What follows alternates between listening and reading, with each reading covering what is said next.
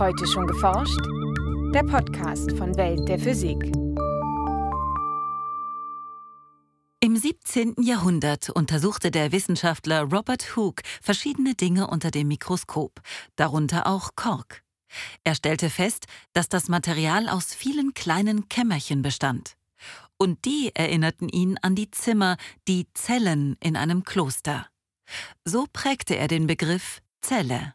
Eine Zelle ist die kleinste Einheit des Lebens, in gewisser Weise das Elementarteilchen der Biologie, sagt Ulrich Schwarz von der Universität Heidelberg. Seit Hooke ist das Wissen über Zellen stetig gewachsen, doch noch immer gibt es viele offene Fragen. Um die komplexen Vorgänge in Zellen zu verstehen, nähern sich Forscher nicht nur von biologischer, sondern auch von physikalischer Seite.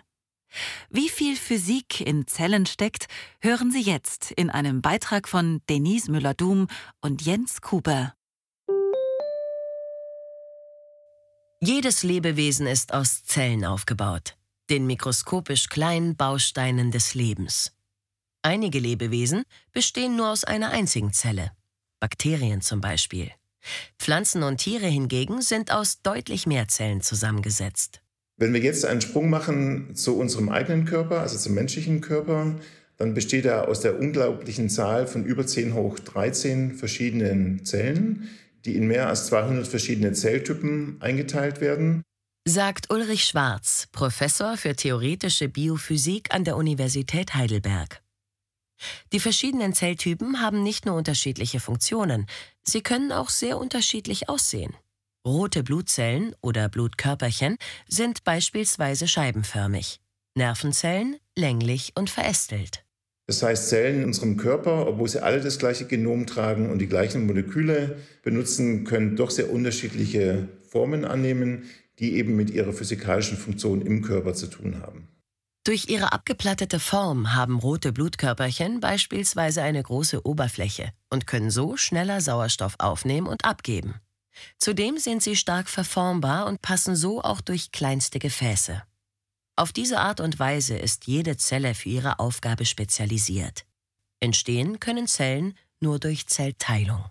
Das bedeutet eigentlich, dass wir alle aus der gleichen Zelle hervorgegangen sind und erklärt auch, warum in allen Zellen, egal aus Bakterien, Tieren oder Pflanzen, im Grunde immer die gleichen Moleküle aktiv sind. Diese Moleküle formen alle wichtigen Strukturen der Zelle angefangen bei der schützenden Zellmembran über das Zellskelett bis hin zum Genom mit der Erbinformation.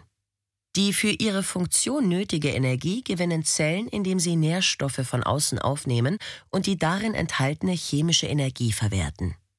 So lassen sich biochemische Prozesse innerhalb der Zelle antreiben, aber auch mechanische Kräfte aufbringen. Bei den elementaren Zellprozessen, also vor allem Teilung, Migration und Anhaftung werden immer physikalische Kräfte benötigt. Um auf zellulärer Ebene zu verstehen, wie Zellen sich teilen oder bewegen, müssen sehr, sehr viele Moleküle zusammenarbeiten, typischerweise 1000 bis 10.000 Moleküle, damit die Kraft erzeugt werden kann, die eine Zelle verformt, zum Beispiel die Zelle einschnürt zur Teilung. Das wird mit einem komplizierten muskelartigen Gebilde gemacht, in dem wirklich Tausende bis Zehntausende von sogenannten Mutterproteinen versammelt werden. Diese molekularen Maschinen wandeln chemische Energie in Form von energiereichen Molekülen in mechanische Energie bzw. eine gerichtete Bewegung um. Ein einzelnes Motorprotein kann eine Kraft von wenigen Pikonewton erzeugen. Um die Zelle bei ihrer Teilung in der Mitte einzuschnüren oder aber um sie als Ganzes fortzubewegen, bedarf es aber Nano- oder sogar Mikronewton also einer mindestens tausendfach stärkeren Kraft. Daher wirken in der Zelle viele Motorproteine zusammen. Auch beim Transport von Stoffen innerhalb einer Zelle, etwa durch die langen Verästelungen von Nervenzellen, spielen die molekularen Maschinen eine wichtige Rolle.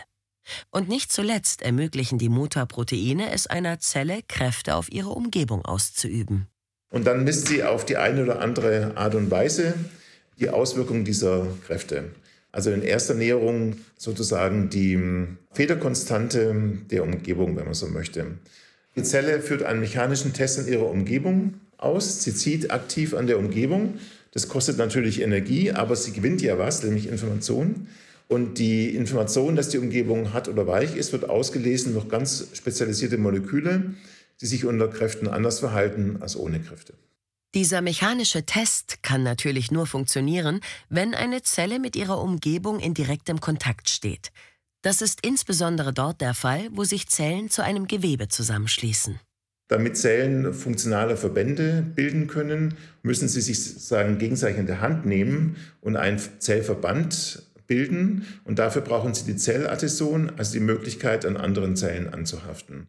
Würde allerdings jede Zelle an jeder anderen Zelle anhaften, würde das zu chaotischen Strukturen führen. Und Zellen könnten ihre Aufgaben nicht mehr erfüllen. Die Natur hat das Problem über die sogenannte spezifische Adhäsion gelöst. Das heißt, bestimmte Zelltypen haben bestimmte Oberflächenmoleküle, die mit bestimmten anderen Oberflächenmolekülen von anderen Zelltypen reagieren können. Und damit können die Zellen in unserem Körper genau entscheiden, mit wem sie eine Verbindung eingehen und mit wem sie keine Verbindung eingehen. Das wichtigste Beispiel sind eigentlich die roten Blutzellen. Roten Blutzellen sind nämlich vollkommen nicht adhäsiv, weil sie ja nur die Aufgabe haben, möglichst schnell den Sauerstoff im Körper zu verteilen und dabei möglichst wenig, außer über die Gasdiffusion, mit anderen Zellen wechselzuwirken. Andere Zellen im Körper haften dagegen umso stärker zusammen, beispielsweise solche im Lungen- oder Hautgewebe, denn diese Bereiche stehen unter starker mechanischer Belastung. Wenn man sich in die Haut schneidet, dann wissen wir alle, klafft die auf. Das erzeugt ein mechanisches Signal in der Haut, das über große Distanzen reicht und allen Zellen in der Umgebung sagt, dass sie jetzt die Wunde schließen müssen. Diese Zellen kriechen dann in die Wunde rein und verschließen diese. Die Bewegung von Zellen ist aber nicht nur bei der Wundheilung relevant, sondern auch bei anderen Vorgängen. So bewegen sich etwa Immunzellen durch unseren Körper, um Erreger aufzuspüren und unschädlich zu machen. Prinzipiell können sich Zellen auf verschiedene Arten fortbewegen. Schwimmen und Kriechen sind aber die wichtigsten Fortbewegungsarten. Schwimmen ist typisch für Bakterien, die sich mit propellerartigen Proteinfäden vorantreiben. Die Kriechbewegung ähnelt dagegen der Bewegung eines Kettenfahrzeugs. Das Zellkriechen findet immer da statt, wo die Zelle keinen Platz hat, um zu schwimmen. Das gilt für fast alle unsere Zellen in unserem Körper, dass sie eigentlich nicht schwimmen können, weil es nicht genug Platz gibt, sondern sie befinden sich immer in sehr beengten Verhältnissen und müssen sich an den umgebenden Oberflächen festmachen und darauf kriechen. Die kriechende Bewegung ist typischerweise nur ein Mikrometer pro Minute, also nicht besonders schnell, im Gegensatz zu der schwimmenden Bewegung, die auch 100 Mikrometer pro Sekunde sein kann. Die komplexe Dynamik von Zellen zu erforschen, ist essentiell, um die Vorgänge im menschlichen Körper zu enträtseln, sowohl im gesunden als auch im kranken. Die Biophysik kann hier einen wichtigen Beitrag leisten. So spielen die physikalischen Seiten von Zellen etwa bei Krankheiten wie Krebs eine entscheidende Rolle. Krebszellen und Tumor, die brauchen einfach Platz. Und die brauchen Sauerstoff und die brauchen Nährstoffe und so. Das heißt, sie müssen die ganzen Ressourcen vom Körper anzapfen. Dafür braucht man Kräfte. Man muss die anderen Zellen wegdrücken. Man muss Räume öffnen. Man muss sich durch Räume durchbewegen. Man muss zum Beispiel in Blutbahnen eindringen, mit dem Blut ein Stückchen wandern oder mitschwimmen, dann wieder aus dem Blut raus, woanders die Metastase aufbauen. Das sind alles Prozesse, die sehr stark mit Zelladhäsion, Zellmigration und auch Zellteilung zu tun haben. Und deshalb eben genuine Interesse der zellulären Biophysik. Modelle und Theorien aus den verschiedensten Gebieten der Physik, wie etwa der statistischen Physik, der Nichtgleichgewichtsphysik und der Kontinuumsmechanik, kommen zum Einsatz, um das Verhalten von Zellen quantitativ zu beschreiben und so letztlich besser zu verstehen. Um also zelluläre Systeme zu modellieren, müssen wir uns vor allem um Hydrodynamik und Elastizitätstheorie kümmern. Klassische Themen aus der angewandten Mathematik. Ein weiteres wichtiges Element der Modellierung sind stochastische Prozesse, da nicht nur die Bewegung von Biomolekülen, sondern auch viele andere Prozesse in den Zellen aufgrund der hohen Temperatur einen stark stochastischen Anteil haben. Neben theoretischen Konzepten helfen aber auch viele experimentelle Methoden aus der Physik dabei, die Funktionsweise von Zellen aufzuklären.